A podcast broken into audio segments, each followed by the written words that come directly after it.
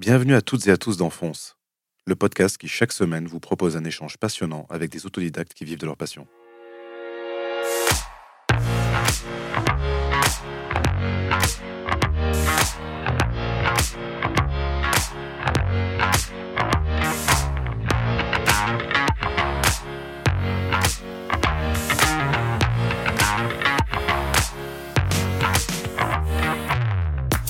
Comment réussir à vivre de sa passion quand on est autodidacte? Quels sont les heureux hasards, les défis et les moments décisifs qui permettent d'en faire son métier? Ces questions et bien d'autres, je les pose à mes invités. Pour la plupart artistes, entrepreneurs ou artisans, ils ont tous un point commun, celui d'aller de l'avant. Pour ce nouvel épisode, j'ai le plaisir de recevoir Clément Rouen. Nous retraçons son parcours et notamment comment son année d'Erasmus a ouvert la voie à cette utopie collective et artistique qu'est Banzai Lab. Bonjour Clément, comment vas-tu? Bien et toi? Très bien. Je suis ravi de te recevoir dans ce podcast euh, pour parler euh, justement de, toutes tes activités. Alors, pour te présenter, tu es euh, cofondateur et programmateur chargé de production des événements du label indépendant Banzai Lab, superviseur du pôle communication, manager de Smokey Joe and the Kid, de Sambay. Tu es aussi cofondateur et président de The Jack Publishing. Qu'est-ce que j'oublie? Hmm, je crois que tu as fait le tour, c'est déjà pas mal. Donc avant de nous intéresser euh, à ton actualité foisonnante, j'aimerais qu'on retrace ton parcours en commençant euh, évidemment euh, par, ton enfance. Tu es né en 1981 si je me trompe pas. C'est ça. Question simple, comment était ton enfance? Dans quel univers tu, as grandi? Je suis né à, Grasse, dans le 06. et j'ai grandi et j'ai grandi dans donc dans un petit village qui s'appelle Châteauneuf de Grasse. Euh, voilà, donc dans le sud-est.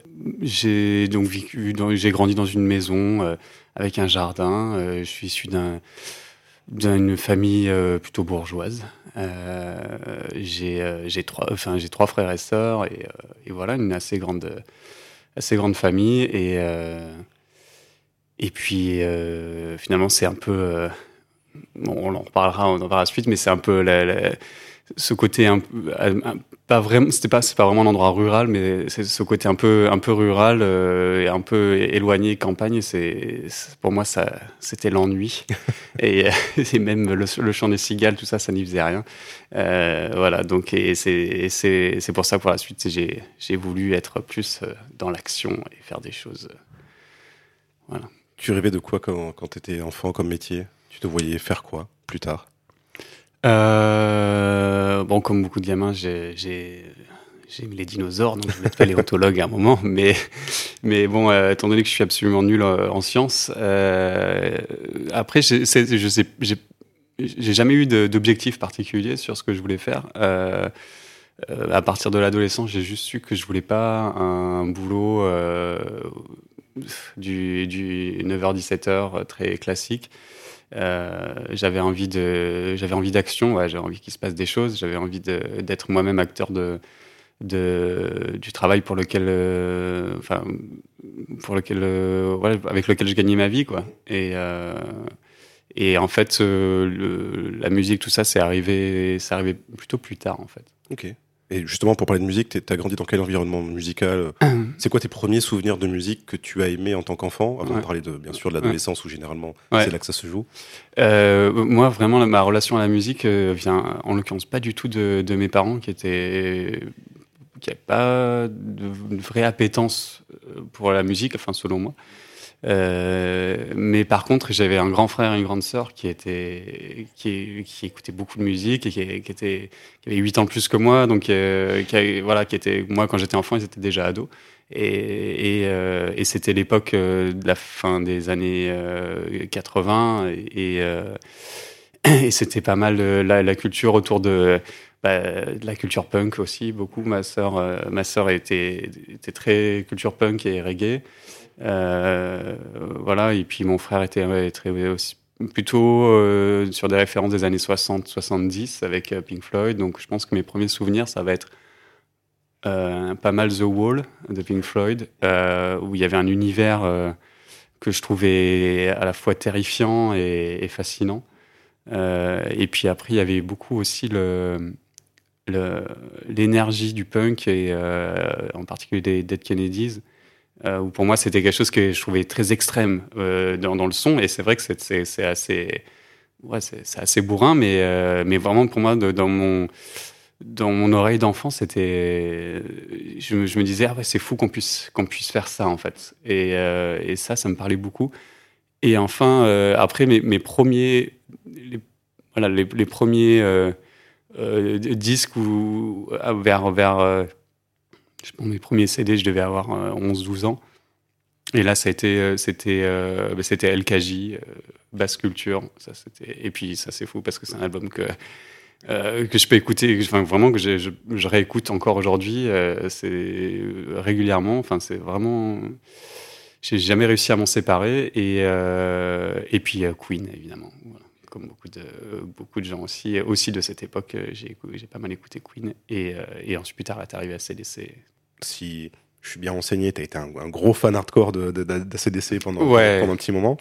Euh, comment ça a évolué cette passion pour la musique par la suite? En fait, je pense que comme, comme pas mal de, gens, et puis surtout à l'adolescence, il y a un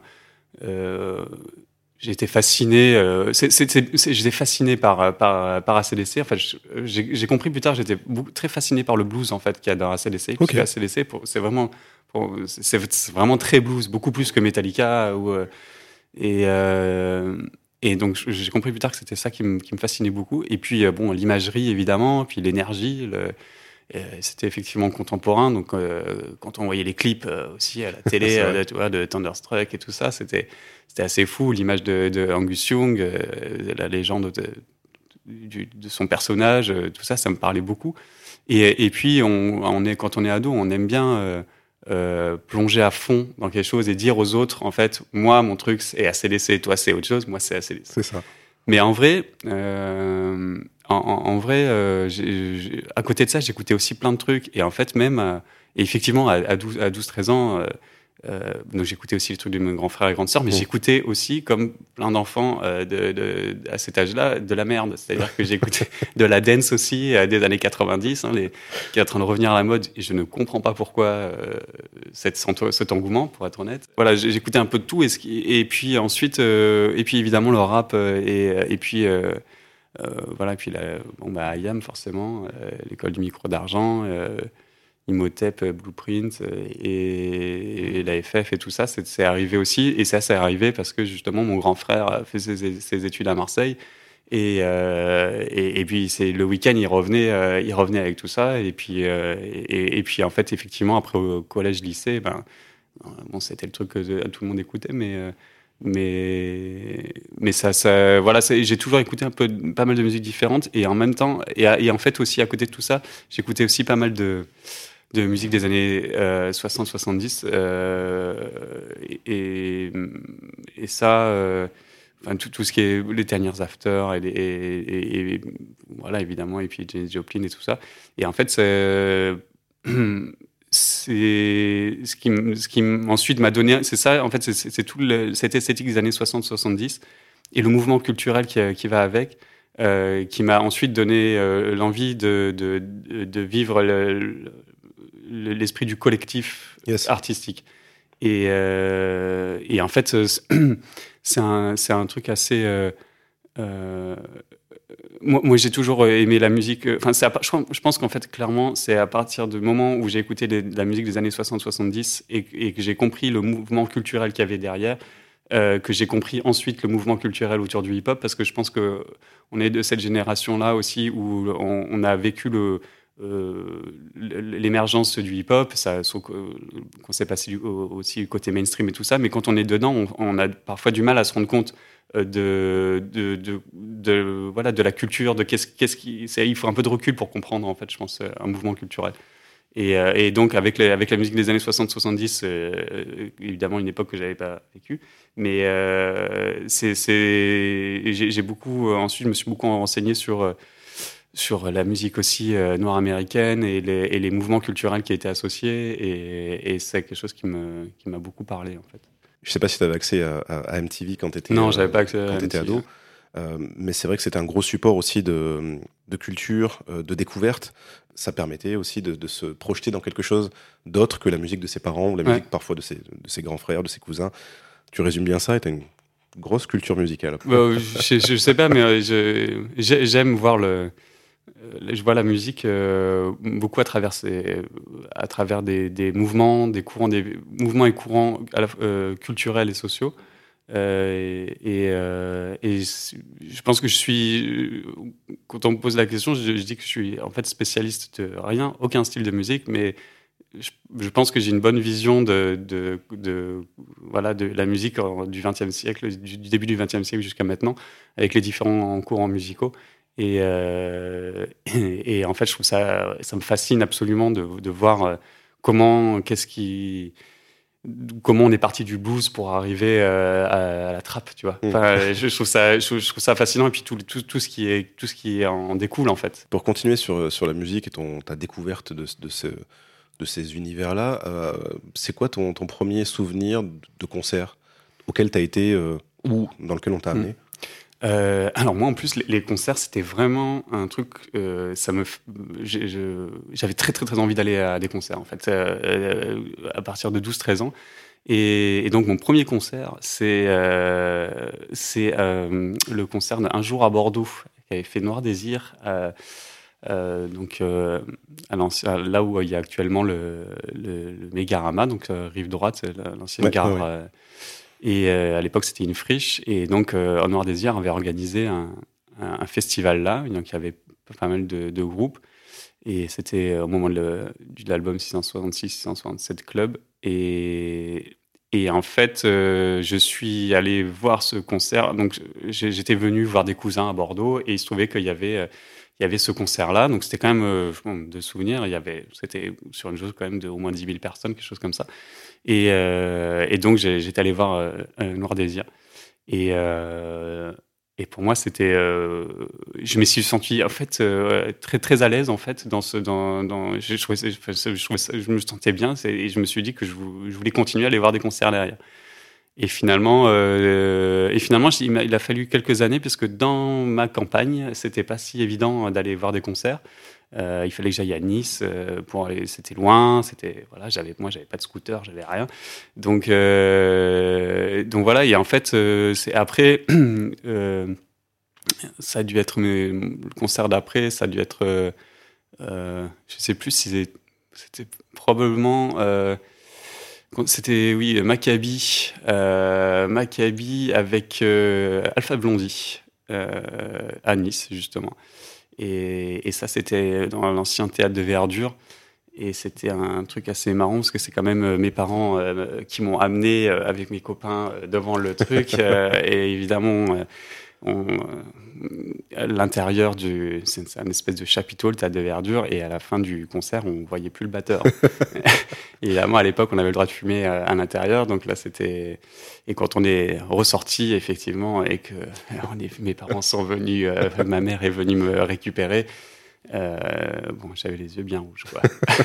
Euh, j'ai eu aussi que tu avais voyagé pour aller voir euh, des, artistes assez euh, spécifiques. À l'époque, n'étaient pas très très connus, comme Dizzy Rascal à, Manchester. Qu'est-ce qui t'a, qu'est-ce que tu trouves dans ces dans ces spectacles vivants, dans ce dans ce spectacle qui fait que bah, tu as pu te déplacer, aller dans, dans, un autre pays juste pour voir un artiste? Bah, En fait, je pense que moi, ce que j'aime vachement, la, la bon, il y a le fait évidemment d'avoir le, le, son fort, etc., d'écouter des morceaux qu'on a l'habitude d'écouter avec un contexte physique, quoi la pression euh, acoustique, le, euh, et, et, et, puis le, côté partage en fait avec les autres. Et ça, ça paraît peut-être un peu cliché, mais en vrai, euh, moi je trouve ça assez, assez fou de se sentir appartenir, appartenir à un mouvement culturel, mmh.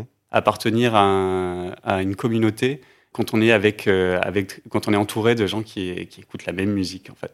Et parfois c'est des gens peut-être probablement enfin avec qui on s'entendrait pas forcément dans la dans la dans la vie, mais euh, mais sur ce moment-là on est on est tous ensemble et en fait on, on, on partage le même moment. Et ça je trouve ça je trouve ça assez magique en fait. Et c'est aussi ça que que, que, je trouve intéressant de voir dans les visages, de, les visages des gens dans les concerts qu'aujourd'hui j'organise euh, et de voir l'énergie qui sont, qui sont ça, ça, me ça, ça, me touche en fait. Ouais. Et, euh, et j'ai l'impression d'avoir euh, aujourd'hui accompli ma mission quand j'ai organisé un concert et que j'ai vu que les gens se sont éclatés et mmh. qu'ils en sortent et qu'ils sont hyper heureux.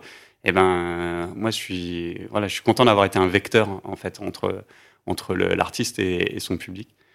Et, et, et, même là-dessus, pour moi, une expérience que j'ai eue très récemment de concert où j'ai vraiment pris une claque énorme, c'était au mois de juin en Rocher de Palmer et c'était la colonie de vacances. donc, c'est quatre groupes de noise français, Pneu, Marvin je sais plus les autres, mais euh, qui, jouent en quadriphonie euh, aux quatre coins de la salle, et en fait les gens sont au milieu. Et en fait, moi qui aime beaucoup euh, et qui assistais quand même à un sacré paquet de concerts, là j'ai eu l'impression d'avoir vécu quelque chose de complètement différent, dans le sens où comme les quatre groupes jouent autour, les gens sont, le public est au milieu, et en fait, au lieu de voir dans le public euh, le derrière du crâne euh, de la personne qui est devant, et eh bien là, en fait, les gens sont tournés les uns vers les autres sans s'en rendre compte. C'est-à-dire qu'ils regardent le groupe qui est derrière toi, et toi, tu regardes le groupe qui est derrière eux à un moment donné, parce que tu entends une guitare et tu cherches de l'œil qui joue quoi, etc. Et ça, j'ai trouvé que c'était une expérience euh, justement très, très forte et qui changeait vraiment dans l'expérience de concert. Avant de parler justement de ton actualité euh, et de toute cette activité de, justement dans l'événementiel, euh, revenons un tout petit peu sur ton parcours. Tu as un parcours scolaire assez classique. Tu fais une fac de sociaux. Ouais. Pourquoi? Pour remettre dans le contexte, c'est que j'étais pas un très bon élève. euh, moi, l'école, ça me ça me plaisait pas. Euh, je j'ai pas vécu euh, une scolarité très heureuse. Euh, j'aimais pas être assis sur une chaise et j'aimais pas qu'on me qu'on me, me, donne à manger sur, voilà, de l'information qu'il fallait que j'ingurgite. Ça, et j'aimais pas trop ça, j'aimais pas tellement l'autorité non plus.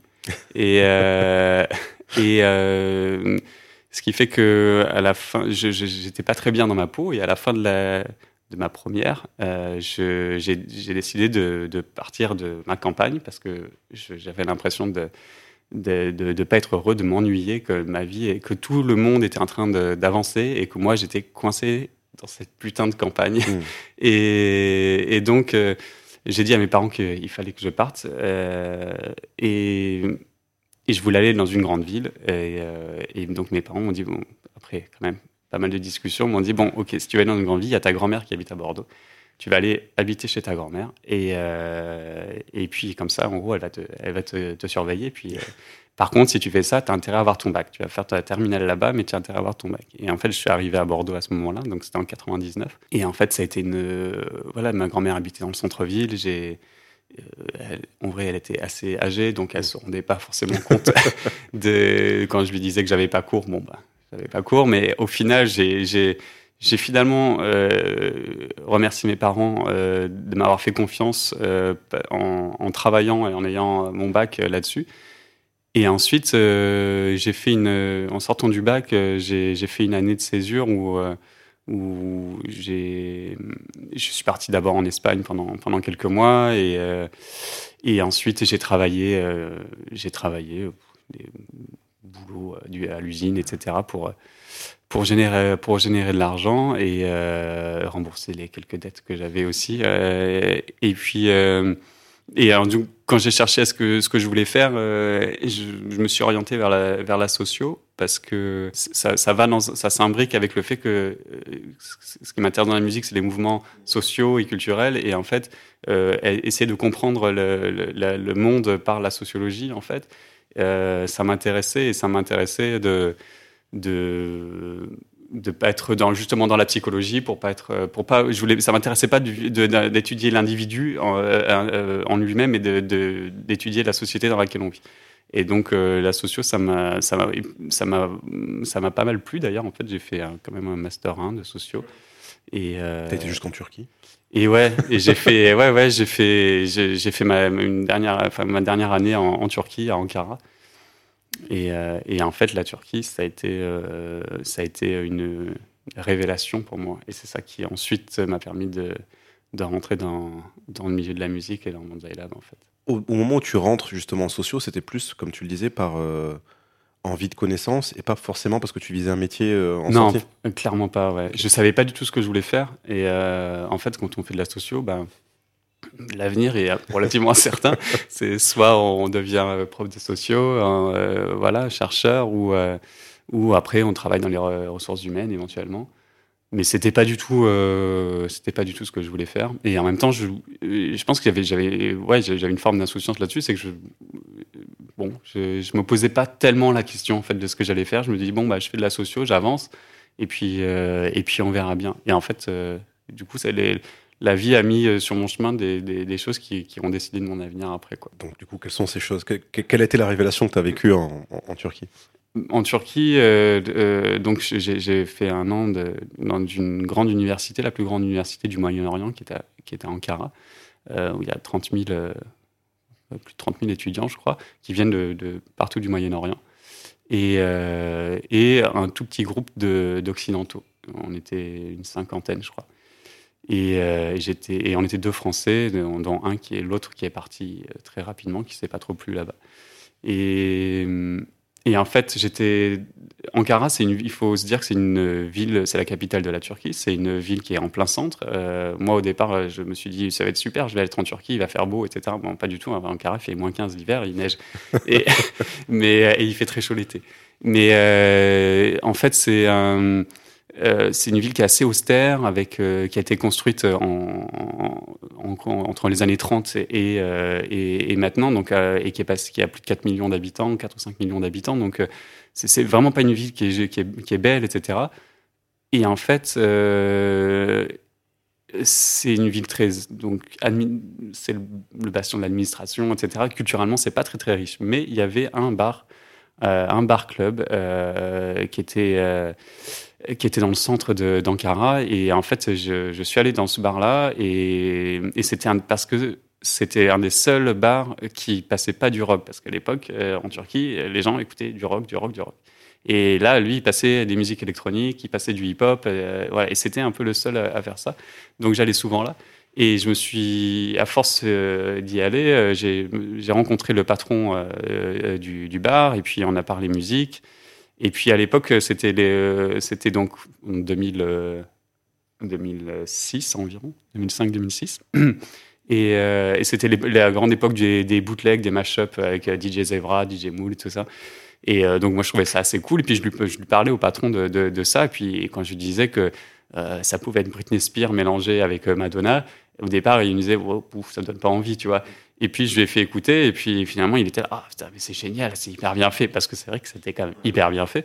Et donc on pouvait télécharger à l'époque euh, sur un site qui s'appelait bootleg.fr euh, plein, de, plein de sons gratos. Et euh, il m'a dit, bon, euh, viens, viens passer du son, viens passer du son au bar, et, je vois que tu as plein de, as plein de, bootlegs, donc ça va faire marrer les gens. et puis c'est comme ça que j'ai commencé à, être un peu dans ce milieu un peu de la musique.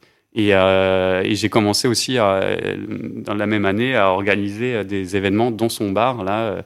Et c'était l'époque des iPod Battle euh, à Paris, organisé euh, Tequila Tex et le tout le crew de TTC. Et, et, je suivais ça via le MySpace à l'époque euh, de TTC.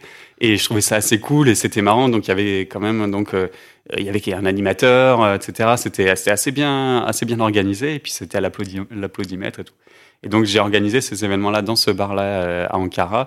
Et, euh, et, là, je me, ouais, je me suis dit bah, qu'en fait, c'était cool d'organiser des événements et c'était cool de pouvoir partager aussi la musique qu'on aime via, via l'organisation d'événements. Donc là, tu finis Voilà, donc là, je finis mon, mon, mon année de euh, Erasmus, en gros, à, à, en Turquie. Et je, je, pars quelques mois en Irlande pour, pour, pour, pour travailler, pour trouver du taf parce que bon j'avais bref. J'ai une cousine qui, avait, qui habitait là-bas et c'était des centres d'appels téléphoniques qui ouais. avaient euh, beaucoup beaucoup à Cork en Irlande. Avait le plus grand centre d'appel d'Europe je crois ouais. et, euh, et donc euh, voilà je faisais des réservations d'hôtels pour les hôtels de luxe euh, par téléphone. Euh, les gens m'appelaient voilà. Et, et en fait trois mois en Irlande j'ai beaucoup j'étais en colocation etc j'ai beaucoup fait la fête mais genre vraiment beaucoup. Et à un moment donné, je, me suis dit, ok, il faut que. À l'Irlande, c'est comme l'Angleterre, c'est les gens, quand ils font la teuf, ils commencent le vendredi soir et ils terminent le lundi matin, quoi, concrètement. Et donc, c'était. Au bout d'un moment, c'était un peu too much. Donc, euh, et puis, euh, et puis, autant j'aimais bien l'Irlande, euh, autant j'avais envie de retourner en Turquie et, et, de retourner en fait à Istanbul, puisque quand j'habitais Ankara, j'allais en fait tous les week-ends à Istanbul quasiment. Et 8 heures de bus, et eh ben, je prenais le bus et je faisais le... Mais vraiment parce que c'était une révélation, j'ai trouvé ça dingue cette ville. Donc, quand, je suis à, quand je suis en Irlande, je, je, je, rappelle mes potes turcs et puis je leur dis Putain, vous, pouvez pas me trouver un, quelqu'un du taf euh, à, Istanbul, j'ai envie d'y de, rester, de, de, passer au moins un an à Istanbul. Et, d'un coup de bol, euh, ils m'ont dit, mais si, écoute, euh, voilà, je suis un contact, etc. Donc je fais un entretien téléphonique avec, avec, avec une société en, à Istanbul qui fait de la réservation d'hôtels en ligne. Et, et c'était la même chose que ce que je faisais en Irlande, donc ça tombait bien, j'avais déjà un peu le, les bases là-dessus. Et, euh, ils, me font un entretien téléphonique et ils m'embauchent. Ils me disent, bah, tu commences, euh, je suis le 1er octobre. Et euh, donc c'était parfait. Je, à ce moment-là, je, je, rentre en France. Euh, je rentre en France. Je, je vends ma voiture. Je fais voilà, je fais tous mes affaires euh, à droite à gauche et, et, je prends un billet d'avion et je repars à, à Istanbul pour vivre mon, mon, rêve turc quoi. Et en fait, c'est vrai que c'était un c'était euh, c'était vraiment quelque chose que j'avais vraiment envie de faire et, en fait de vivre dans cette dans cette ville c'était c'était c'était dingue quoi en fait. Et j'y travaillais dans cette entreprise quand même euh, il faut se dire que en gros j'étais relativement bien payé en Irlande et je faisais en gros 39 heures par semaine. Euh, quand j'ai dit à mes collègues en Irlande que je partais faire grosso modo la même chose mais à Istanbul et que j'allais être payé 700 euros par mois pour travailler 55 heures par semaine. 55 heures par semaine, il faut dire que c'est tous les jours de 8h à 18h et, le samedi matin de 8h à 13h. Je me souviens encore de ces horaires, tu vois, parce que c'était vraiment beaucoup, beaucoup de taf euh, euh, et très, très mal payé et dans une cave à la turque. Et donc, et les, mes, et, fait rêver. Ouais, non, mais vraiment. Et mes collègues turcs me disaient, mais qu'est-ce que tu fous? En fait, il y a la moitié de la, des, enfin, ici, ici, il y a plein de gens du Turcs qui partent en, en France pour pouvoir trouver du travail et vivre euh, décemment. Et toi, es, tu fais le travail inverse. Qu'est-ce que tu fais? Et, et, je leur disais, ouais, mais moi, en fait, euh, déjà, j'ai cette chance-là de pas être, euh, c'est pas, c'est pas, c'est mon choix. Hein, donc clairement, c'est, on ne vit pas du tout la même chose. Moi, je, je, j'ai fait ce choix-là. J'avais envie d'habiter à Istanbul et puis j'avais une solution de repli. Je pouvais revenir en France. Donc évidemment, c'est pas du tout la même situation que les, les travailleurs et travailleuses euh, turcs. Mais euh, mais euh, ça m'a permis de vivre dans cette ville-là et d'aller euh, et d'aller voir la richesse culturelle de cette ville qui est absolument sidérante et et, en fait, pour moi, ça faisait partie des, choses qui m'ont beaucoup marqué, le fait de, pouvoir, en fait, dans la même soirée, commencer sa soirée à 17h euh, dans, un, bar euh, quelconque où on entend, où il y, a du, rock, par exemple, du rock turc ou pas. Euh, et puis, euh, d'aller, ensuite euh, manger dans un resto où il y a des musiciens traditionnels qui viennent jouer de la musique balkano-turque, où en gros c'est des classiques et en fait les jeunes de 20 ans qui sont dans le bar connaissent aussi bien les paroles que les vieux de 60 ans qui sont dans le bar et que tout le monde danse. Et en fait, je me disais quand tu c'est pas la même chose qu'en France dans les trucs traditionnels. En France, le, euh, voilà, si on, passe de la musette, euh, genre, personne, personne connaît les paroles et personne va, va, danser et, voilà. Là-bas, c'était euh, très transgénérationnel. Et puis ensuite de pouvoir euh, continuer à aller voir aller voir des concerts de de reggae, puis enchaîner d'aller voir une soirée de drum and bass et aller ensuite euh, écouter de la techno jusqu'à 5 heures du mat. Euh, et ça, c'était, vraiment une, richesse euh, culturelle énorme et avec des groupes, euh, des groupes comme Babazoula et tout ça qui ont, qui, a amené un espèce de métissage entre la, musique psychédélique inspirée un peu des années 60 et 60-70, mais mélangée avec du dub et avec des trucs assez arty. Et, ça faisait un espèce de mélange très, très singulier. Et, euh, et voilà, et en fait, tout ça, ça m'a, ça m'a pas mal fasciné. Et donc, sur la continuité, c'est qu'en fait, euh, en parallèle, j'avais un cousin qui, qui musicien, saxophoniste, qui avait un groupe qui commençait un groupe qui s'appelait United Fools et sur Bordeaux et qui faisait un, une, la musique métissée, mélange de musique du monde, de jazz, d'électro et de hip-hop. Et, et c'est comme ça que, je, en gros, je me suis dit que c'était une bonne musique pour pour Istanbul et pour la Turquie, et, et qu'ensuite j'ai commencé à, organiser euh, euh, bah, une, tournée, une tournée de trois semaines euh, en Europe de l'Est et en Turquie avec, pour ce groupe-là. Alors dit comme ça, ça a l'air très rapide et très facile. Mais là, tu es, donc en Turquie, mm. tu travailles en tant que, que booker de, fin, de réservation d'hôtel, tu vis bah, ta meilleure vie, c'est la découverte, enfin, tu, vis ce pourquoi tu es venu, c'est-à-dire mm. découvrir le pays.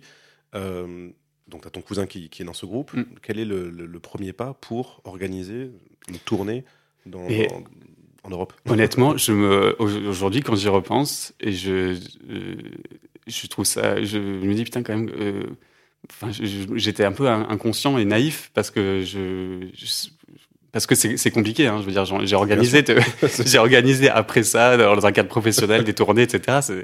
Et, et, quand même, euh, ben en fait, euh, j'ai pris les choses une par une. Euh, et puis, euh, en gros, je me suis renseigné aussi. Puis donc, dans le groupe en question, il y en avait certains qui, qui, qui avaient déjà des, fait un petit peu de tournée, enfin, qui, connaît, qui avaient quelques relations, qui connaissaient un peu du monde, qui, avec qui pouvaient poser des questions. Donc, c'est avec le groupe aussi qu'on s'est débrouillé. Donc, moi, j'ai en gros, je me suis rapproché de l'Institut français d'Istanbul, que j'ai que j'ai démarché pour, euh, pour faire un, dossier de subvention, pour, euh, pour trouver des contacts, etc. Donc j'ai essayé de, j'ai trouvé un petit, un petit fil, tu vois, et puis j'ai, tiré, j'ai tiré dessus. Et, euh, et, et, puis finalement, c'est voilà, on a voilà, en cherchant des contacts un peu à droite à gauche, que, que j'ai finalement réussi à monter ça. Alors avec donc on n'avait pas d'argent. Hein. Enfin, je veux dire, le, groupe, euh, aucun des membres du groupe n'était payé, hein, clairement. Euh, tout l'argent qu'on avait eu par des subventions, etc., et par les cachets, euh, les cachets du groupe pour les concerts, c'était tout était mis pour la production, simplement pour les, frais de transport, parce qu'il faut savoir qu'il y avait le, le groupe euh, voyager dans un, dans un tourbus, euh, c'est-à-dire un vieux bus des années 80 qui, a été, qui avait été réaménagé euh, à Langoiran, au garage des Arcs, un collectif avec pas mal de, pas mal de, milieu, de gens du milieu très alternatif et, qui avait vraiment refait un, vrai tourbus avec des couchettes, etc., une petite cuisine, mais avec un très très vieux bus. Et donc ils ont traversé toute l'Europe jusqu'en Turquie pour faire ça. Donc là, le bus était acheté ou loué Il était loué avec le chauffeur. Et le chauffeur qui était un, Thierry, euh, un, gars super, mais un, un vrai punk. Euh, voilà. Et puis, et, puis un, et puis un couteau suisse, un mec qui sait tout faire. Euh, voilà. Donc c'était, c'était super de, de, l'avoir aussi pour passer les, les multiples frontières jusqu'en Turquie. voilà. Et puis. Et ça, et en fait, grosso modo, sur, à, ce moment-là, quand, quand j'ai monté cette, cette, tournée, donc avec aussi le, groupe, euh, euh, en fait, le Mathieu Perrin, qui faisait toute la, musique électronique en fait euh, dans, le groupe, en revenant, m'a dit bon, mais écoute, en fait, on est en train de, monter un label et on a déjà le nom, ça s'appelle Banzai Lab. Et, euh, est-ce que tu as envie de, est-ce que envie de, de, continuer de monter ça avec nous euh, Enfin voilà, on aimerait lancer ça dans quelques mois. Et donc euh, là, j'ai dit oui, et, je suis rentré en France. Ok, c'était, ma question, c'est que effectivement, donc vous avez organisé la tournée. Mm. Pour l'organiser, tu es venu en France pour Non, pas, du tout. Je suis resté totalement en Turquie. En fait, c'était euh, j'avais un emploi du temps assez chargé parce que quand même je travaillais beaucoup dans ce dans ce truc de, de réservation d'hôtel. Ah euh, je sortais euh, dès que je pouvais euh, et, euh, et, en même temps, je fallait que j'organise euh, cette tournée. Donc donc ouais, j'étais vraiment j'étais vraiment à donf en fait pour faire ça. et puis en même temps, de temps temps, je faisais des petits DJ sets aussi. Alors, sachant que je ne suis pas du tout DJ, mais mais mais voilà, c'était par le pour le plaisir euh, de voilà. Puis c'était, on, me donnait un petit billet et puis euh, et puis voilà. Mais euh, mais voilà, j'étais complètement à Istanbul à cette époque-là et, donc j'ai passé un an à travailler dans ce dans ce dans ce truc de réservation d'hôtel dans cette cave. où j'étais pas du tout déclaré, j'ai pas de visa, il fallait que je ressorte du pays tous les trois mois pour pouvoir enfin, je partais sur une île grecque au large de la Turquie euh, pour le week-end euh, pour euh, re-rentrer en Europe et pouvoir re-rentrer en Turquie ensuite et donc j'étais payé en, dans une enveloppe au black et tout enfin tu vois c'était c'était comme ça que ça se passait quoi okay, tu as, as, vraiment voulu vivre ce, ouais, ouais. cette expérience mm. au point ouais, d'accepter plein de, mm. de, de, de contraintes mm. et de petits sacrifices aujourd'hui euh, Banzai Lab, c'est euh, une vingtaine d'artistes produits, 75 euh, ou plus projets sortis, des dizaines de concerts, peut-être même des centaines, mmh. cinq festivals réalisés, un très très gros chemin parcouru. Mais si on rembobine justement au, au, début de ce projet, tu reviens de cette tournée, on te propose de t'associer pour et de cofonder en fait Banzai mmh. Lab. C'est quoi le point de départ? L'idée de, de l'idée de Banzai, c'était de c'était d'être euh, autonome euh, et d'être maître de, alors, maître de notre destin dans le sens où euh, c'était vraiment donc ce groupe de base United Fools euh, qui, qui voulait sortir des albums. Et puis en gros ils avaient démarché quelques labels. Bon ça l'avait pas fait. Mais c'est pas pour ça qu'il fallait s'arrêter là. Donc il fallait essayer de faire les choses il fallait essayer de faire les choses par nous-mêmes quoi. Donc donc euh, c'était vraiment dans une idée de collectif quoi. On était United Foo c'était c'était un, gros groupe hein. il y avait neuf personnes dans le groupe euh, et puis euh, et puis autour de United Fools euh, ben il y avait il y avait qui gravitait euh, il y avait Sunbay il y avait Feldub et donc c'était les premiers albums qu'on a sortis avec Banzai et et en gros euh, ce qu'il faut se dire, c'est que dans l'équipe, absolument personne n'avait fait d'études de commerce ou d'études dans le, dans, le, dans le management de projets culturels ou quoi que ce soit. On, était, euh, on, on, partait vraiment de zéro. Quoi. On savait rien sur rien euh, et, et, et, on avait envie quand même de faire des choses. On avait envie de sortir des albums et on avait envie que, avait envie de créer un, autre mouvement à nous en fait. Et, et en fait c'est et on avait envie d'être vraiment une équipe. Et en fait, je reviens un peu sur ce que je disais un peu plus tôt sur euh, sur ce qui m'inspirait dans les années 60-70 c'était euh, sur, sur, les mouvements culturels, c'était que moi, ce qui m'intéressait, euh, enfin là où j'étais fasciné, c'était par exemple tout ce qui est, enfin le, Velvet Underground, la, la, Factory avec Warhol et tout ça. Et ça, c'était des trucs qui me parlaient quand j'étais, quand j'avais euh, 20 ans, quand j'étais étudiant, et je, disais aux autres, oh, ça, ça, génial d'avoir son collectif. En fait, le terme collectif artistique, je trouvais ça déjà génial. Et, puis moi, qui ne suis pas du tout artiste euh, je disais, ouais, j'aimerais bien euh, lancer quelque chose euh, où on serait tous euh, ensemble, et puis on réfléchirait aux choses, à, des, projets artistiques ensemble, et, surtout autour de la musique et tout ça. Et ça, ça, me fascinait vraiment. Et, et, ça me fascinait parce que en fait, j'avais envie d'être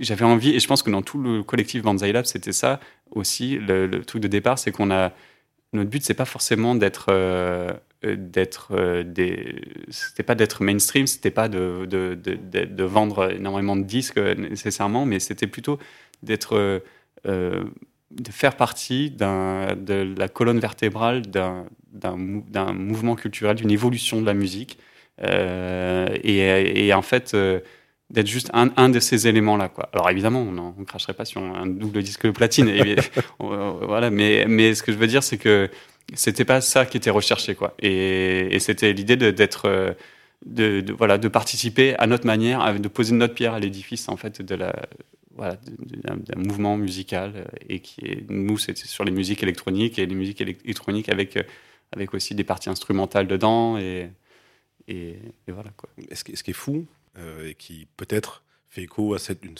forme de naïveté, de, de comme tu disais, de, de l'époque, euh, c'est que c'était une époque, 2006, 2007, euh, 2008, mm. et même après, où l'industrie musicale se cassait totalement la figure.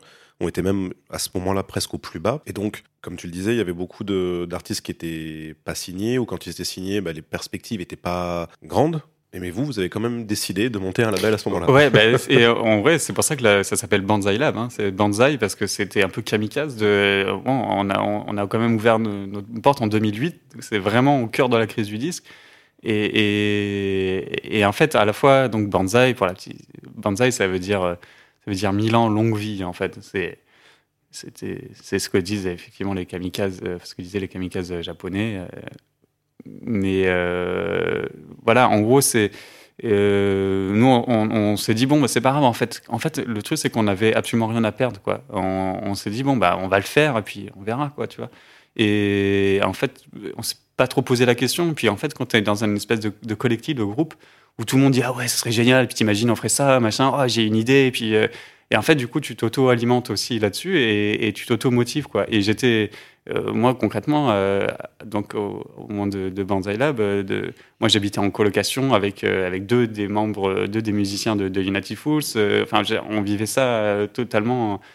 puis on faisait la, fête ensemble. Voilà, on, vivait, on était vachement entre nous, et donc c'était assez chouette parce que c'est ça qui nous a donné la motivation et l'énergie pour, pour avancer en fait et continuer à développer le projet. Quoi. Et du coup, du côté justement de l'association, quel était le, le but de cette association? C'était un support de, de Banzai Lab? Au départ, le, donc la, Banzai Lab s'est lancé en 2008, mais l'assaut date de 2006. Et, euh, et ça, donc ça, c'est à, l'initiative de Mathieu Perrin. Euh, qui, a, créé une, une asso pour pouvoir euh, justement euh, vendre, vendre les cachets United Fools, etc. pour, pour les concerts, en fait, en gros, pour un petit festival ou un petit salle de concert, voilà, pour pouvoir facturer. Et donc, l'assaut date de, cette époque. Euh, c'est sa mère qui a beaucoup, euh, nous a beaucoup euh, aidé. Et en fait, c'est vrai que dans cette histoire de Banzala, par exemple, sa, mère habitait à, Bordeaux, à rive droite, et ils avaient une, à un moment donné une, maison avec un petit jardin. Et, en fait, dans le sous-sol de la maison, c'était la, salle de répète. Et en fait, dans cette maison-là, c'était c'était une auberge espagnole. Enfin, tout le monde, il suffisait de débarquer. En fait, on n'avait pas besoin de d'appeler ou quoi que ce soit. Les gens débarquaient, et puis et puis sa mère était elle nous accueillait, elle était, et puis elle, voilà, elle disait tu veux un café, quoi que ce soit. Puis, euh, et, du coup, on faisait toutes les réunions de l'assaut. Euh, et là-bas, l'assaut était domicilié chez elle, voilà. Et, euh, et en fait, ça me, voilà, c'était juste l'assaut a été un simple moyen administratif, voilà, de, de, de pouvoir développer le projet, quoi du coup, quand vous avez monté Banzai Lab, pour le coup, là, vous étiez plus dans le milieu associatif, vous avez vraiment monté une, société. Ah, alors, non, non, en fait, on est Banzai, c'est toujours euh, sous forme associative. Euh, on a, là, on a ouvert aussi une, en plus une société euh, pour le, les, éditions, Banzai Lab Publishing. mais non, Banzai Lab, c'est, en fait, c'est ça que, qui est assez intéressant dans le projet Banzai, c'est que il y a eu à cœur aussi de rester en assaut parce que parce qu'on a en fait, on, a vraiment cette volonté de, je, le répète souvent aux gens, euh, même à nos salariés, mais c'est qu'on ne travaille pas pour enrichir quelqu'un, on ne travaille pas pour, euh, pour une personne, on travaille tous les uns pour les autres. Et en fait, c'est une espèce d'utopie, ça aussi, tu vois, un peu. Euh, voilà, on est un peu des babos, c'est vrai, mais tu vois, en vrai, mais se dire que, en fait, euh, ce que je trouve l'intérêt euh, professionnel qu'il y a là-dedans, je trouve, c'est que euh, c'est qu'en fait, tu peux, je vais le dire en rigolant, mais tu peux, tu peux exploiter les gens, mmh. mais pour une, mais, mais sans que les, quand je dis exploiter les gens, c'est exploiter nous-mêmes aussi, mmh. hein, mmh, pour une raison, pour des bonnes raisons. C'est-à-dire qu'en fait, chacun va travailler beaucoup plus que ce que pourquoi il est payé. euh, les gens ne sont pas très bien payés, mais les gens sont convaincus. Et en fait, quand, les gens sont convaincus, quand les gens euh, euh, travaillent pour un collectif, travaillent pour leur propre poste, travaillent pour le poste des, autres, et eh les gens sont hyper investis et puis ils, sont créatifs, ils sont disponibles et, en fait tout ça c'est c'est ça qui crée une dynamique quoi. Et en fait dans Banzai euh, c'est pour ça, je pense que ça, Banzai va fêter ses 15 ans. Euh, je pense que c'est ça qui, qui, a maintenu le projet. Et, c'est parce qu'il y a un côté euh, très humain et, un côté. la parole de tout le monde compte. C'est pas compte. C'est-à-dire que c'est pas parce que Mathieu et moi et David, en gros, on a, on a monté le projet, Banzai, etc. C'est pas pour ça qu'on a, nous, le mot final. C'est tout le monde a son mot à dire et tout le monde. Chaque voix compte, en fait. Et chaque voix, chaque personne vaut une voix, quoi. Et ça, c'est indispensable, je pense, pour un, projet qui veut se développer.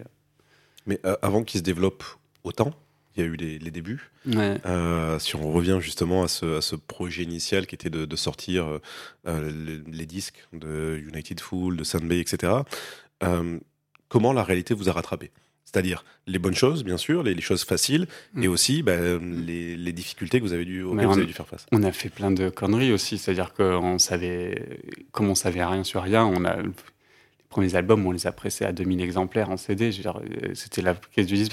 Personne ne les a achetés. C'est, on a des albums, on les appelle les disques de plomb, quoi. On les, tu vois, on les a, on les a, et puis on, ne sait pas même pas quoi en faire. En fait, c'est du stock.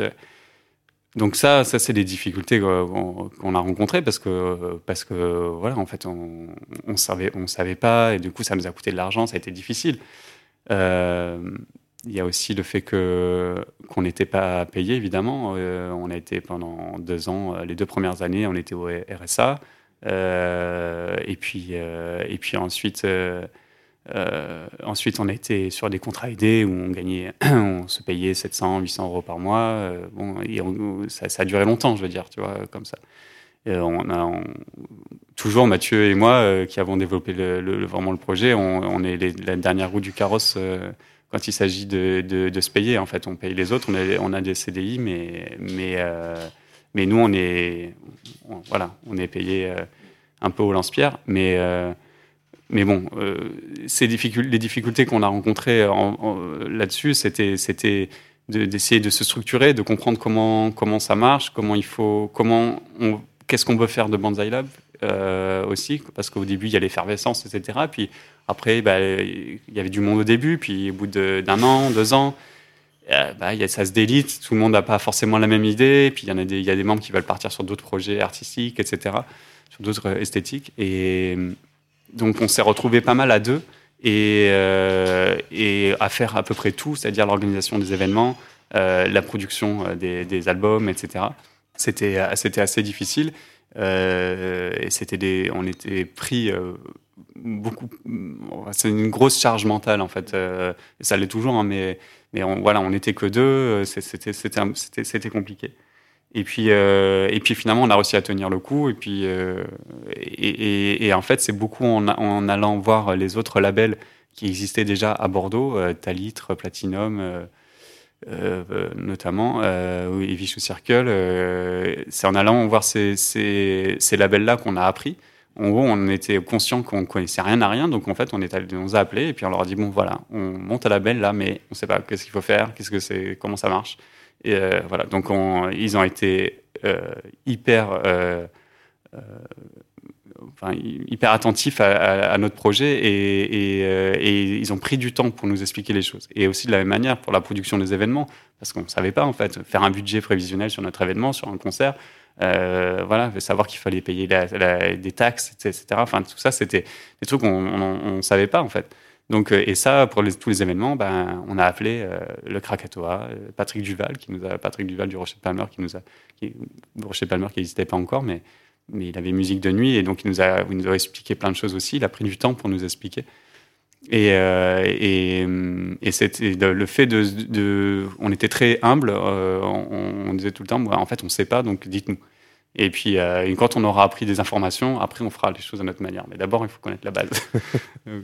ouais, c'est important de, de, de détailler euh, tout ça, cette, cette manière d'apprendre, c'est-à-dire mm. par, par, le collectif, mm, mm. euh, pas avoir peur de, de, demander.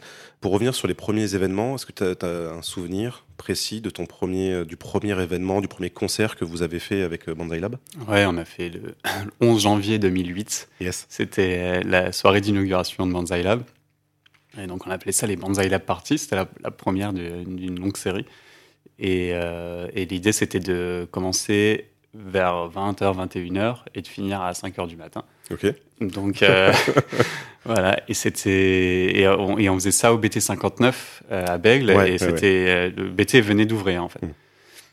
Et et c'était la soirée d'inauguration était hyper c'était très touchant parce que euh, c'était archi complet. On a fait plus de 700 personnes euh, sur la soirée. C'était vraiment, on a, on a, on a, on a tassé les gens dans, le truc. Et, euh, c'était, je, pense qu'aujourd'hui, je me dis, oh, ça, je pense que c'était j'en ai, tu vois, les souvenirs sont un peu flous, ça remonte à il y a longtemps, etc. Mais euh, je pense que c'était pas mal à l'arrache, tu vois, tout ce qui est changement de plateau, la cohérence, forcément, dans, les, dans les sets, c'était peut-être un peu chelou. Mais, euh, mais par contre, c'était, c'était notre, c'était, notre kiff. C'était, qu'un groupe de, c'était souvent les mêmes musiciens qui jouaient dans les, dans les, dans les groupes, etc. Donc ça, ça faisait qu'interagir. C'était finalement un peu les mêmes gens qui étaient sur scène de 21h à 5h du matin et, euh, et qui passaient, euh, euh, voilà, qui ça, de, de, trucs un peu jazzy, musique du monde, à, à, la fin, ça se terminait sur de la grosse drum and bass, quoi, parce que c'était notre culture aussi. Et, euh, et, et voilà, donc c'était c'était assez ouf. Euh, on a, je me souviens vraiment euh, de, aussi de, de, tous les, les moments de, de tu vois d'aller flyer, d'être d'être tous, de se retrouver tous pour pouvoir repartir chacun avec euh, 1000 flyers et dire vas-y on y va machin. Et puis euh, et puis et puis le voilà et le lendemain et en gros de se dire waouh il s'est passé quand même quelque chose d'assez cool.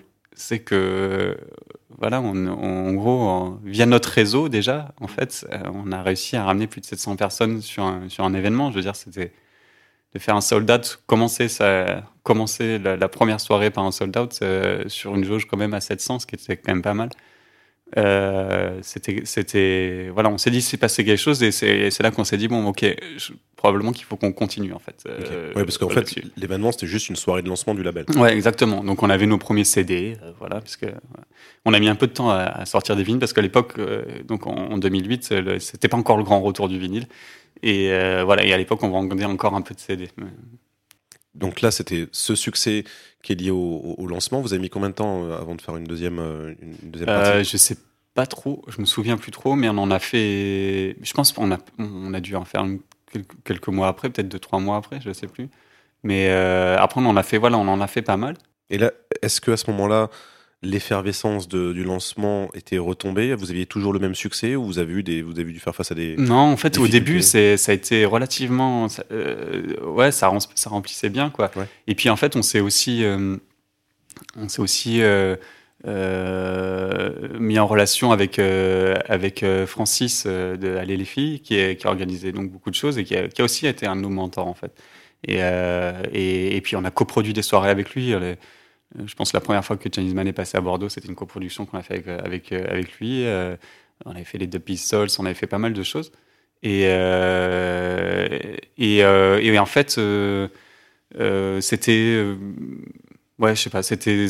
On, on, a développé le truc pas mal. Et puis, et puis notre stratégie, c'était aussi de, de se dire OK, on va faire jouer des groupes tête d'affiche et comme ça, on va mettre nos groupes à nous en première partie, et comme ça, on va les faire connaître.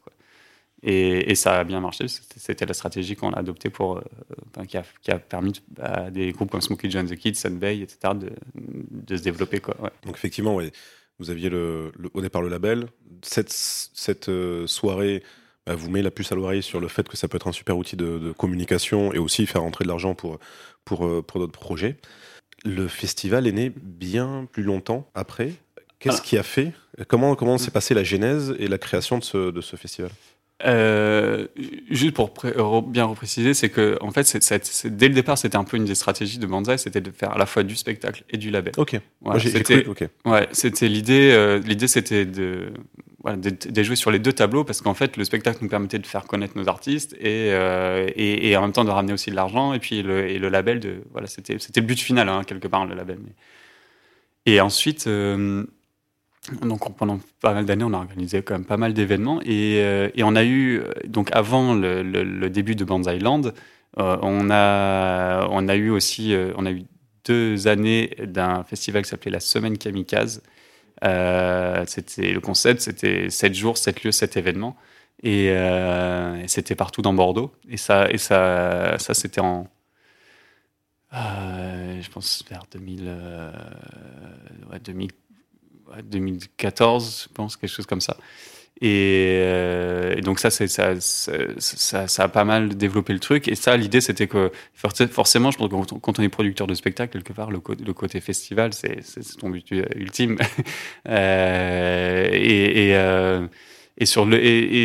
on a fait beaucoup de, grosses scènes aussi en, extérieur. On a, sur les fêtes de la musique, on a organisé la fête de la musique avec la mairie à l'époque, etc. Donc on a, été au Quinconce, on a fait des 10 000 personnes, on a fait des, grosses dates.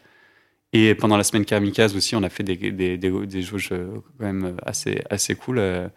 Et, euh, et, après, pour Bands Island, qui est arrivé plus tard, parce que là, c'est la cinquième édition, c'était cet été.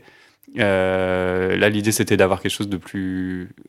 D'avoir un truc assez intime, euh, avec une jauge entre 3 et 500, en gros, et pour créer un espèce de cocon, en fait. Et, et ça, c'est. Et de le faire sur une durée, sur un mois, voilà. et en fait, ce, festival, mine de rien, a, permis, euh, comme la semaine K aussi, ça a permis de, de ressouder tout le, tout l'entourage de, Banzai, parce que Banzai, c'est aussi plein de bénévoles, en fait. Et c'est des bénévoles qui sont, contrairement à d'autres, d'autres structures, euh, nos bénévoles, ils viennent pas pour un événement. Nous, il y en a certains qui sont là depuis 8 ans. Et, euh, et, quand on les appelle, ils sont là, quoi. Et en fait, ça, c'est, enfin, je veux dire, c'est hyper précieux. Donc, ils font complètement partie de la team Banzai. Euh, dans le sens où, en fait, évidemment, sans les, sans les bénévoles, il y a beaucoup de choses qu'on ne pourrait pas faire. Et, ça, ça a permis, les festivals, ça a permis de, de, de ressouder un peu tout ça, et y compris le staff Banzai, celui qui est là au quotidien au bureau, de partager des moments comme ça où voilà, qui sont des moments festifs et des moments de, cohésion et de, moments de, fatigue euh, physique, machin, etc. De le partager, c'est, bah, ça, finalement, ça aide aussi à, avoir une cohésion d'équipe. Quoi. C'est important parce que tu, tu, reviens souvent sur ce, cette notion de collectif, euh, cette notion aussi de, de, bah, famille. Mm. Euh, vous avez toujours incarné des valeurs assez, assez fortes. Comment vous, vous, les faites, vous les faites vivre par, par vos événements ou par vos projets? On le fait vivre déjà sur notre fonctionnement. C'est-à-dire que le fait d'avoir euh, choisi de, d'avoir de rester en forme associative, le fait de, d'avoir un, une espèce de management horizontal, euh, ça c'est nos, c'est nos valeurs. Euh, voilà, on est, on, partage tous les, mêmes, tous et toutes les, mêmes valeurs qui sont évidemment des valeurs de tolérance et de d'inclusivité et de et, et, puis tout ça autour de évidemment de du, milieu festif et, euh, et, de la, et, de la, et, de la, musique, de la culture. Euh, mais c'est euh, voilà, dans les festivals, le festival ou dans les événements, je pense qu'il y a ce qu'on a, on le, transmet aussi à notre public. Je pense que le public vient aussi à nos événements parce que l'ambiance générale que les, tous nos bénévoles renvoient en fait quand, on est, quand ils sont derrière le bar, ça, nous, il n'y a pas de truc hautain. Il il y, a des, il y, a des gens où tu, tu vas aider à certains événements, de, et souvent dans les musiques électroniques, etc. Euh, il y a, les, gens se, se, regardent là, il faut être bien, il faut être bien, bien habillé, il faut être comme ci, il faut être comme ça, il faut être. Il y a, il y a ce côté souvent un peu hautain, et puis c'est moi le. On a l'impression que beaucoup de gens sont là pour, pour, faire des photos pour être sur Instagram. je veux dire, nous, nous ce qu'on les gens qui sont derrière le bar, euh, ils, ont un grand sourire et ils sont contents d'être là et ils le transmettent. Et quand on a du public, parfois, euh, qui arrive, euh, ça peut arriver, et qui, qui, ont cette qui te disent ni bonjour ni merci, qui disent oui, une bière, puis tu vois, avec ce regard un peu genre vas-y, dépêche-toi, toi le petit souffle derrière le bar. Nous, c'est tout, le monde est très clair, quoi. Les gens, leur, voilà, c'est arrivé, hein, tu vois, de leur dire directement, dire, bah, écoute, en fait, bonjour, au revoir, enfin, tu vois, on se, on se parle correctement et, euh, et, je te sers bière, mais tu, mais tu me fais un sourire, en fait. On n'est pas là ici pour, euh, tu vois, on est dans un milieu festif. Et ça, c'est des valeurs aussi euh, qu'on a envie de transmettre et, et, il faut que les gens se sentent bien dans nos événements, il faut qu'ils soient là pour, pas pour paraître, mais pour, voilà, pour, pour vivre un moment convivial, quoi. Il faut que ça soit cool. Parmi vos, vos, futurs projets, euh, j'ai lu que vous alliez euh, développer justement un service aux artistes. Hmm. Est-ce que tu peux m'en parler? Bah, En fait, le, on, fait, on travaille pas mal. Euh, moi, je suis donc du coup manager aussi de Sunbay, des, des, Smokey John the Kid, donc c'est ça aussi du service aux artistes.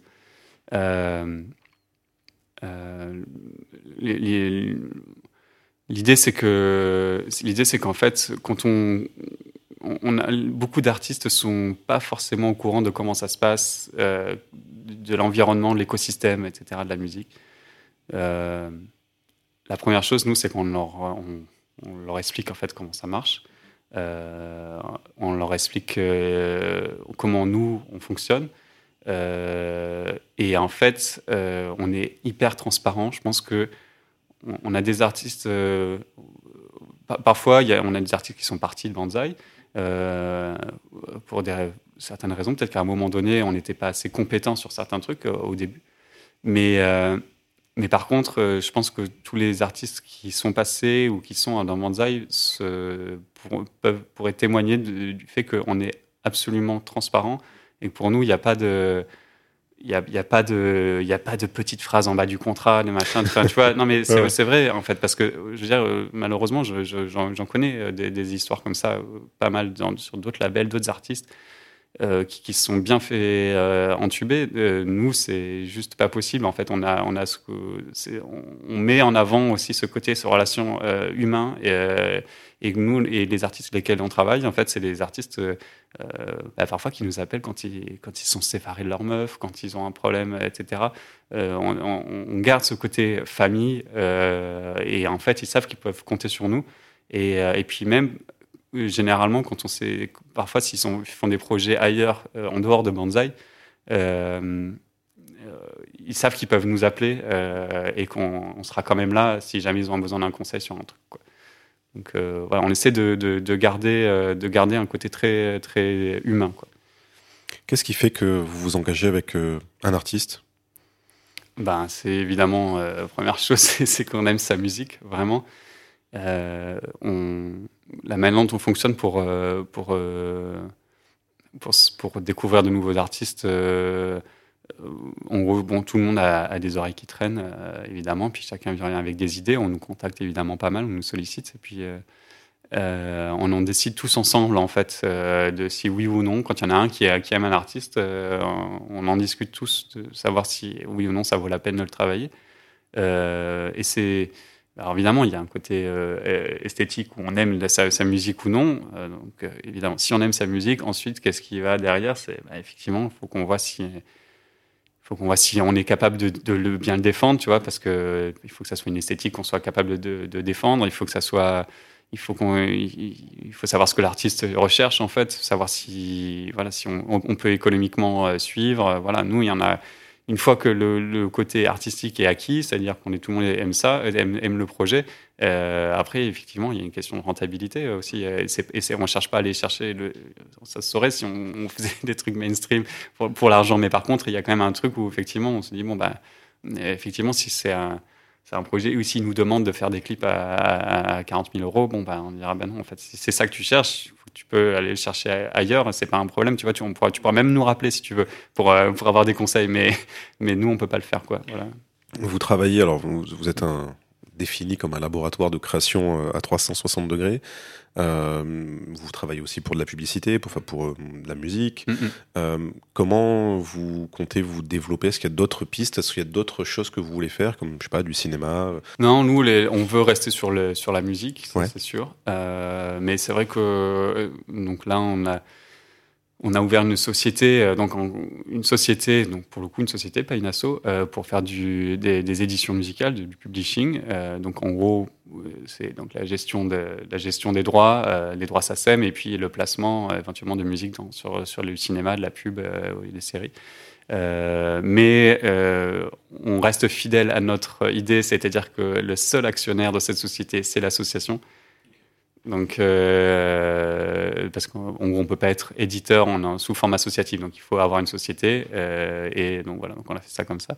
Euh, et ça, c'est un, un, des pistes de développement, évidemment, parce que euh, bah, la gestion des droits, c'est nous, on travaille, euh, on a une attachée de presse, donc chacun des projets qu'on sort euh, et, et, et, a bénéficié d'une promo sur plusieurs mois, et donc de passage radio, etc. Donc effectivement, quand on fait ça, c'est euh, on a aussi besoin de pouvoir récupérer euh, euh, le Nobi aussi là-dessus. et puis moi, c'est vrai que j'ai développé l'activité de, donc de, placement musique à l'image, ça, s'appelle de synchro.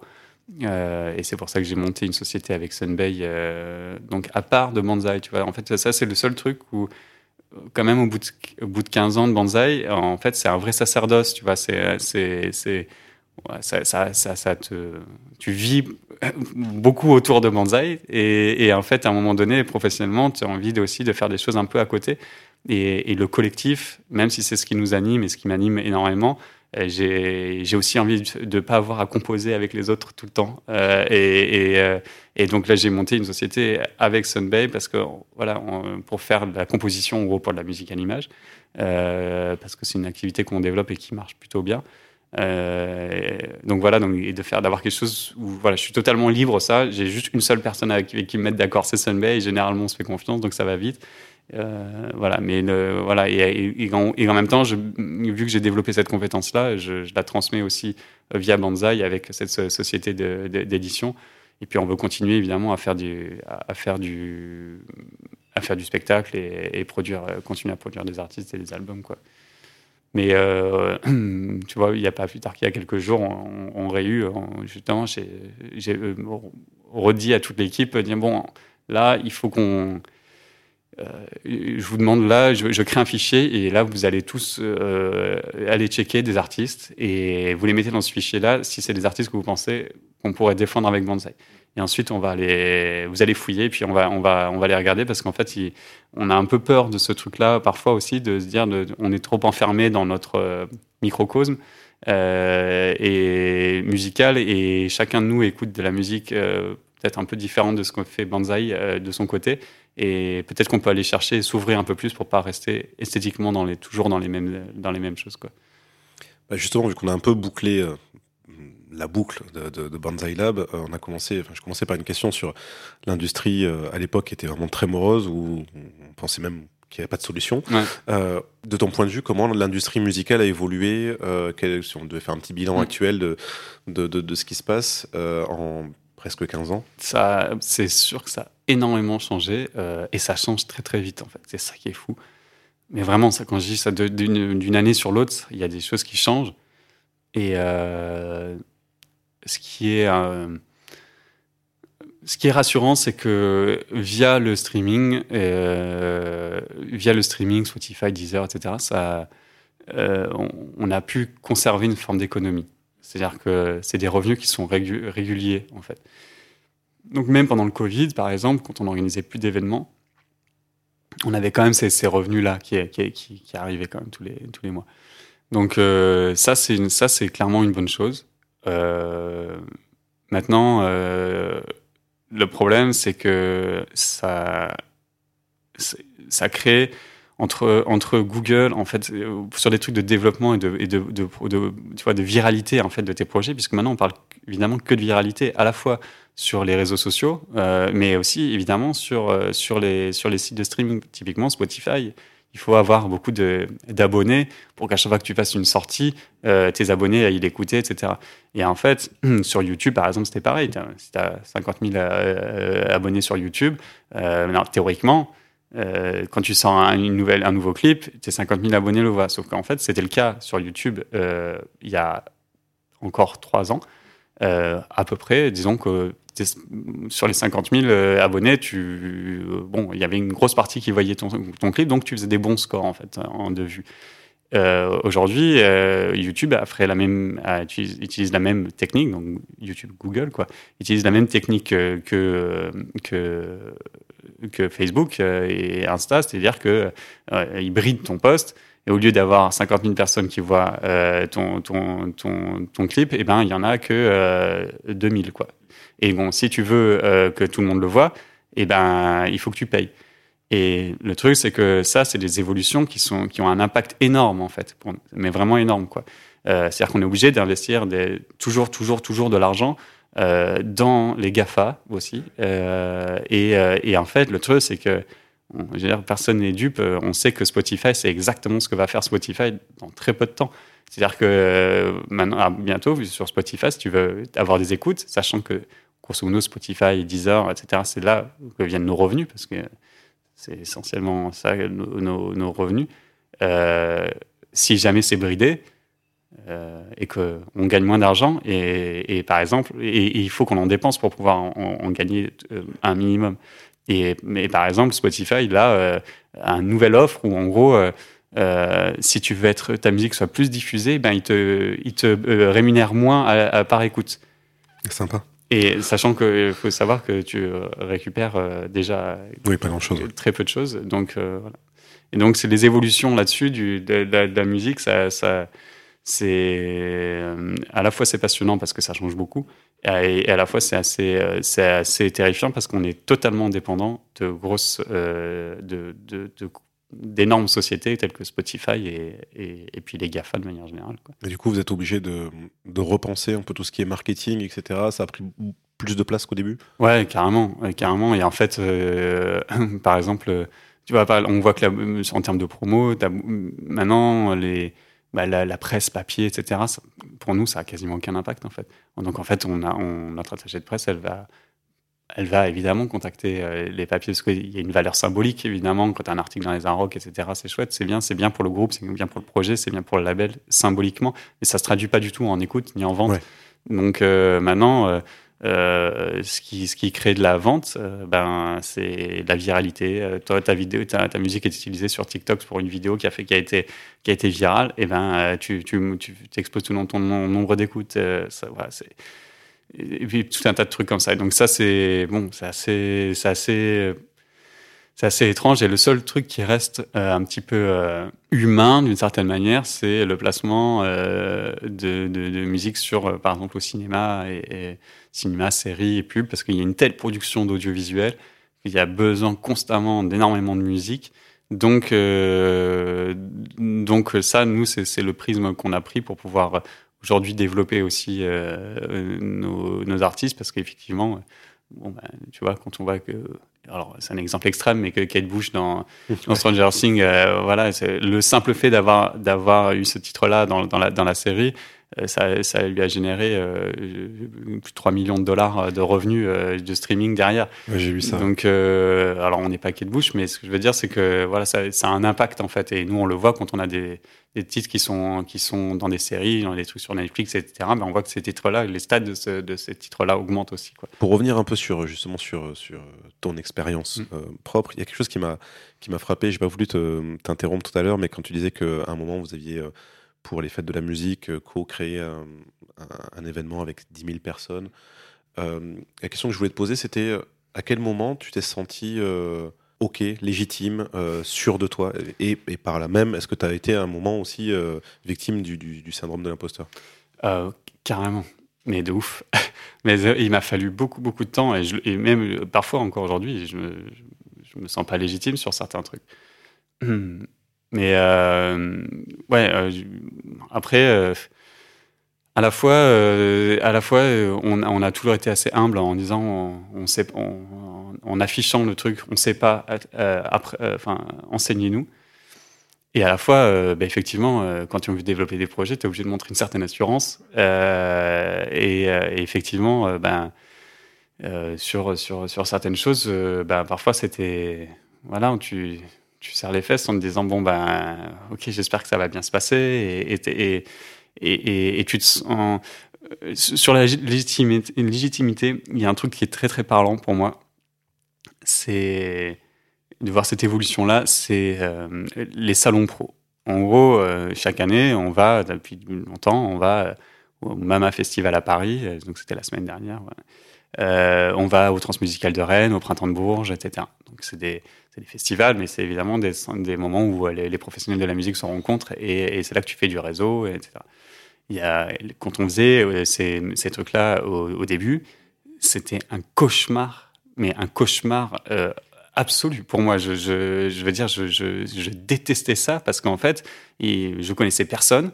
Euh, je, suis, je, suis, une nature assez timide, donc euh, c'est difficile d'arriver puis de quand tu as repéré quelqu'un, un professionnel que tu invites, il faut que tu connaisses, donc il faut que tu es dans ton réseau et qui est en train de discuter avec quelqu'un d'autre, c'est compliqué d'arriver et faire Ouais, bon, salut, moi c'est Clément Banzaïla, bah, salut, tu vas bien?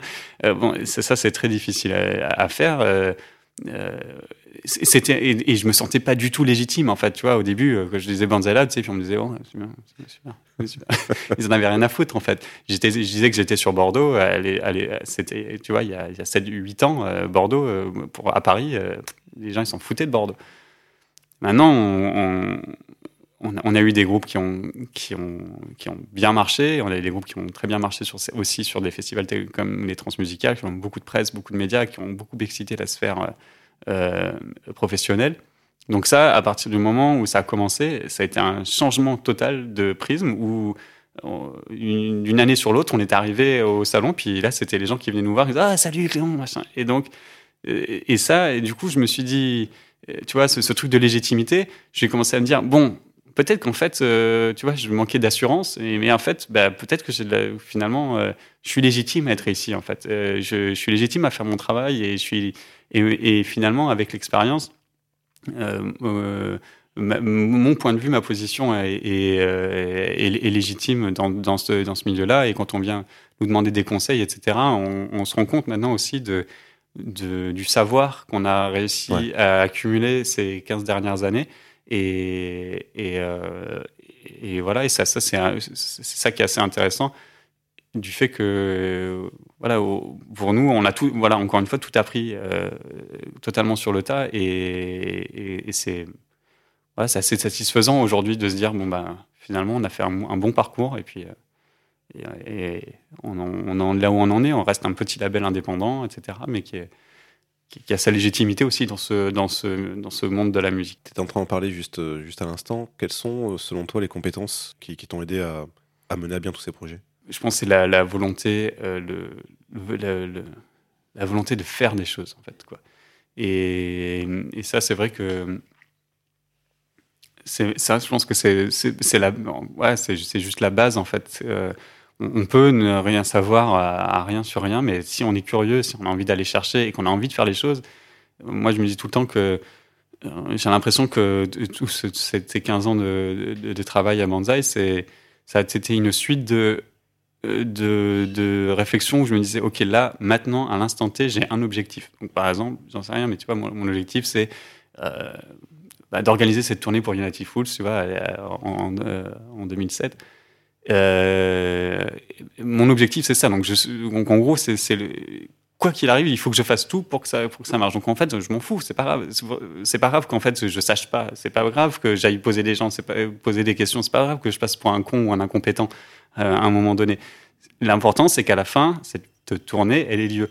Et, et en fait, c'est un enchaînement de choses comme ça, en fait, tu vois, et de, de se dire tout le temps, bah, voilà, c'est un objectif, peu importe par là où il faut en passer pour, pour, pour y arriver. C'est pas une question, on s'en fout de l'ego, en fait, on s'en fout. Et en fait, finalement, tu finis par toujours. Euh, si tu as atteint ton objectif, tu as appris des choses, tu as fait des erreurs, mais tu as appris de tes erreurs. Et puis euh, surtout, euh, tu veux de la reconnaissance, mais si, en fait, il vaut mieux passer un peu pour un con et atteindre son objectif, et tu vois, plutôt que de se bloquer ou d'avoir peur, en fait.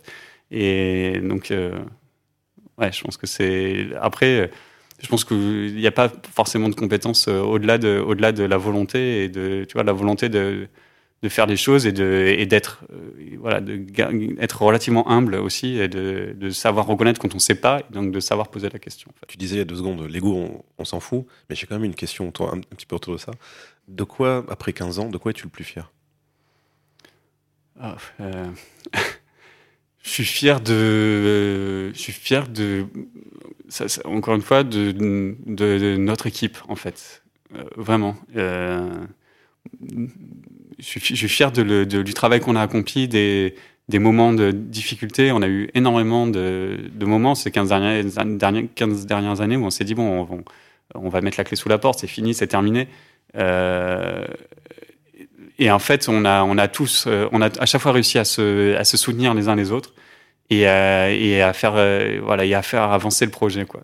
Et finalement, il y a, des albums qu'on a sortis donc que j'aime euh, particulièrement.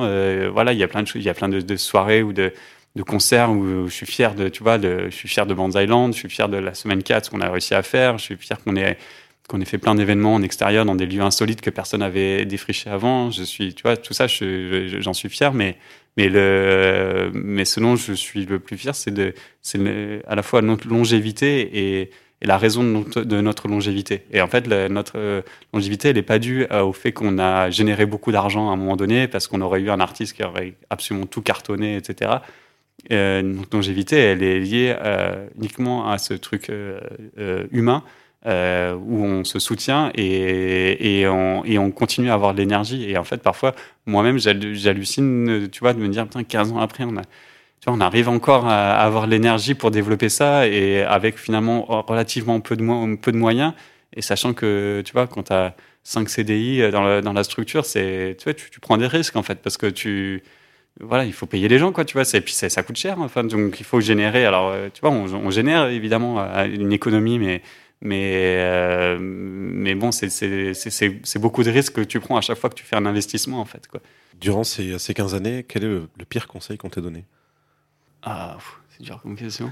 euh, je sais pas. Bah, tu vois, par exemple, euh, quand on a débuté Banzai Lab dans les deux premières années, un truc comme ça, j'ai j'étais euh, j'étais avec en couple avec une fille qui euh, qui m'a dit à un moment qui, qui, qui, qui travaillait elle et puis qui m'a dit euh, qui m'a dit bon ça va aller là peut-être maintenant ton truc là parce que tu es toujours à RSA ça fait deux ou trois ans que tu fais ton truc je veux dire quand est-ce que c'est enfin peut-être qu'il faudrait que tu fasses autre chose en fait Bon, bah, je pense que euh, voilà, je suis bien content de pas du tout l'avoir écouté. Et, euh, et, voilà, et finalement, euh, j'ai voilà, j'ai dit, bah ouais, mais là, tu vois, en fait, j'accumule du savoir, euh, de l'expérience, et puis un jour, ça me servira. Et, tu vois, aujourd'hui aussi, euh, en fait, pendant pas mal d'années, euh, dans Banzai, je me disais, bon, qu'est-ce qui se passe si jamais ça se casse la gueule? Qu'est-ce que je fais, en fait? Qu'est-ce que, Dans quoi je vais travailler, en fait? C'est quoi le plan B? Ouais, c'est ça. C'était quoi le plan B? Et, et, et, et, comme je voulais continuer à travailler dans ce, dans ce milieu-là de la musique, euh, je disais bon, qu'est-ce que je pourrais faire? Quelles compétences j'ai? Est-ce que quelqu'un va vouloir, voudrait m'embaucher? Et en fait, du coup, euh, j'arrêtais pas de me dire, ok, je suis pas prêt, je suis pas prêt, je suis pas prêt. Donc il faut que tu, il faut maintenir Banzai Lab, il faut que tu continues ça, à apprendre, continuer à engranger du savoir et, euh, et d'expérience. Comme ça, à un moment donné, tu en auras suffisamment. Si jamais Banzai Lab se, se, se casse la gueule, et eh ben théoriquement, tu pourras retrouver du travail derrière dans, dans, ce, que, dans ce que tu recherches. Quoi. Et là, t'es prêt? Euh, ouais, je pense, en vrai. Mais j'ai quand même pas envie que Bandai se casse la gueule. et justement parce que j'ai des compétences et des trucs que j'ai envie de continuer à les développer. Quoi. Bah, du coup, dernière question. Quel, est le, toi le conseil que tu donnes le plus souvent? Euh, bah, C'est ce que je te disais. Là, c'est, je, veux dire, en fait, fixe-toi des objectifs. C'est, t'as envie de faire quelque chose, euh, vas-y, en fait, et n'aie pas peur euh, de n'aie pas peur de, en fait t'as as tout à y gagner et, si t'as un vrai projet euh, t'as rien vraiment à perdre en fait euh, on trouve toujours des solutions tu vois il faut avoir euh, je pense confiance euh, confiance en, en l'avenir confiance tu... ouais je sais pas il faut ouais en gros si tu veux arriver à quelque chose, faut, faut vas-y, bouge-toi en fait. Mmh. C'est juste bouge-toi. Et en fait, tu verras, ça va, ça va se passer à partir du moment où tu, où tu, mets, où tu mets vraiment de l'énergie. Parfait. Mmh. Où est-ce qu'on peut retrouver l'actualité de Banzai Lab? Euh, bah, Sur notre site internet, bien sûr, banzailab.com, et puis sur nos réseaux sociaux. Euh, voilà, on va fêter nos 15 ans en 2023, donc euh, on n'a pas encore dévoilé, mais il va y avoir des choses assez cool qui vont se passer. Des beaux événements, des belles sorties d'albums euh, et probablement des nouveaux artistes. Euh, J'ai hâte. Merci beaucoup pour cette heure de partage. Ben, merci beaucoup à toi de m'avoir invité. Si le moment passé avec Clément vous a plu, n'hésitez pas à commenter, partager et noter cet épisode 5 étoiles sur votre application de podcast favorite. Vous retrouverez toutes les références de cet épisode sur le site fonce.fm et sur vos réseaux sociaux. À la semaine prochaine pour une nouvelle discussion passionnante avec un autodidacte.